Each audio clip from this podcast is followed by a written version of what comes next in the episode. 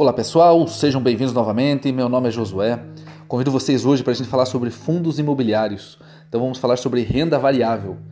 Esse é um assunto daquela nossa série onde a gente está iniciando em 2021 o nosso processo de liberdade financeira. Então a gente quer ter através da nossa educação financeira, através da nossa renda passiva que a gente receba dos investimentos, que eles supram os nossos gastos mensais e anuais, de forma que a gente tenha liberdades na parte geográfica, poder viajar, trabalhar em outras empresas, morar em outras cidades, liberdades relativas à qualidade de vida, ter um estilo de vida um pouco mais tranquilo, um pouco mais leve, poder tomar decisões não mais relativas ao dinheiro e também não ter mais os problemas relativos à falta de dinheiro. Ou seja, eu vou poder me relacionar com as pessoas que eu quero, não vou estar ali necessitando ter vínculos que não sejam por interesse meu e sim porque eu desejo realizar aquele tipo de relacionamento e se aproximar dessas pessoas.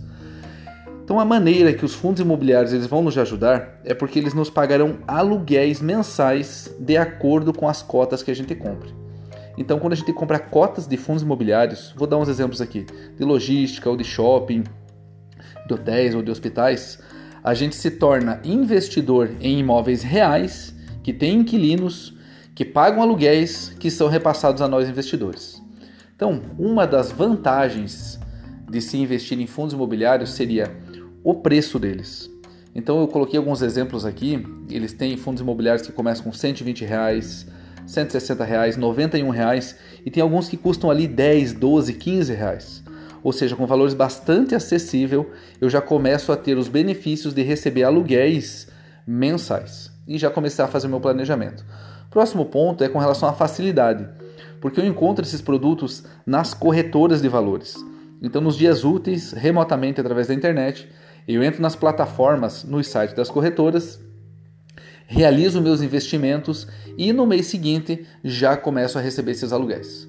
Outro ponto muito interessante é diversificação, porque com 200, 500, mil reais eu já faço uma boa diversificação em fundos residenciais, hotéis, hospitais, logística e dessa forma eu fico protegido o meu patrimônio caso algum desses setores esteja passando por alguma dificuldade. Os outros setores compensam esse que esteja momentaneamente com uma certa defasagem. Outro ponto é com relação à liquidez, e esse aqui é importantíssimo. Porque eu posso vender essas cotas desses fundos quando eu quiser, quando esteja em algum dia útil e a plataforma da corretora esteja disponível. Ou seja, dessa forma eu posso vender ela e receber o meu dinheiro ali em 48 horas, 24 horas e posso resolver qualquer tipo de problema que eu venha a ter ou aproveitar algum tipo de oportunidade caso seja aconselhável para aquele momento. E o próximo ponto também é que eu não preciso vender o fundo inteiro, eu não, não preciso vender todas as minhas cotas. Vamos supor que eu esteja investido em logística ali, dois mil reais e eu esteja precisando de 500 reais, eu posso vender só essa parcela e retirar esse valor e resolver o que eu tiver e manter o meu investimento naquele fundo imobiliário. E outro também, um benefício muito interessante é que tem gestores, ou seja, tem pessoas que administram aquele fundo e recebem ali uma porcentagem para isso e eles estão sempre atentos a oportunidades de compra de ativos, ou de venda, ou de melhores locatários, ou seja, eles estão fazendo a administração daquele fundo e eles tentam fazer uma rentabilidade cada vez maior para os seus acionistas. Mas nesse momento você está se perguntando, tá, mas e quanto que é o rendimento? Quanto que eu vou ganhar? Vou dizer agora o valor aproximado. Então, nos fundos imobiliários, a gente pode esperar por ano, por ano, porque é renda variável, aproximadamente 6% do nosso capital investido. Então, se eu investir lá 10 mil reais, eu estou esperando um retorno de aproximadamente 600 reais. E por que, que ele é aproximado? Porque ele vai variar, porque às vezes o fundo está vendendo algum ativo e pode ser que a gente receba mais dinheiro. Ele pode também estar tá comprando ativos e naquele mês ele não pague tanta rentabilidade. Pode ser que algum inquilino esteja saindo ou entrando naquele período, então tem essa variação. E você pensa, poxa, mas só 600 reais? Mas perceba que se investiu 10 mil reais. E vamos supor que a gente queira viver de aluguéis com imóveis físicos. A gente vai ter que comprar um imóvel ali de, vamos supor, 200 mil reais. E na sua cidade, vamos supor, quanto é o aluguel de um imóvel de 200 mil reais? Deve estar na faixa ali de mil, mil duzentos reais.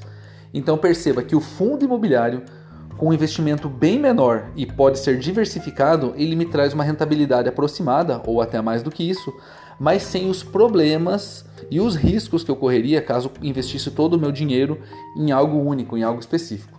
Além disso, não preciso me, me preocupar com, com inquilinos, com reforma, com consertos esporádicos. Então é bastante atrativo.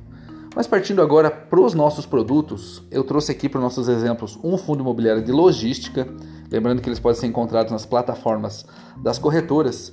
Eu trouxe o exemplo do VILG 11. Esse VILG 11 é o ticker dele. E ele custa hoje R$ 121,18. Então, o fundo de logística, eles são galpões, são galpões que eles ficam geralmente em pontos estratégicos nas periferias das cidades, próximo das grandes rodovias, e eles servem como grandes depósitos ou como finalização dos produtos e já podem ser distribuídos tanto para os mercados, para as lojas ou diretamente ao consumidor final.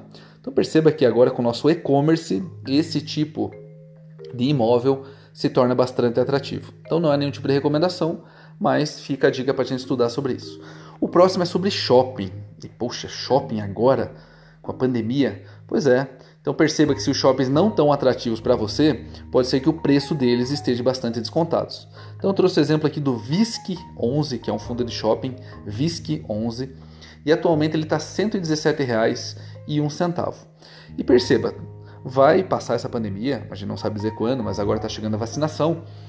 E os shoppings, além de retornar o movimento deles, talvez, isso que eu vou falar é uma opinião minha, ele receba mais grandes lojistas que tem o interesse de manter ali uma vitrine para o seu e-commerce e também um depósito para o seu e-commerce, porque daí ele pode distribuir em todas as cidades do Brasil, ou seja, ele coloca só lojas ali em shoppings estratégicos e pode distribuir naquela cidade de acordo com o depósito que ele tiver nos shoppings. Então, pense sobre isso, é bastante interessante. O outro é sobre lajes corporativas. Então, nós temos o KNRI. Então, ele custa atualmente 160 reais e essas lajes corporativas são imóveis de empresas, escritórios, são voltadas ao comércio e à indústria. Então, é bastante atrativo. Atualmente você está vendo, poxa, mas e se vier home office, se não vier?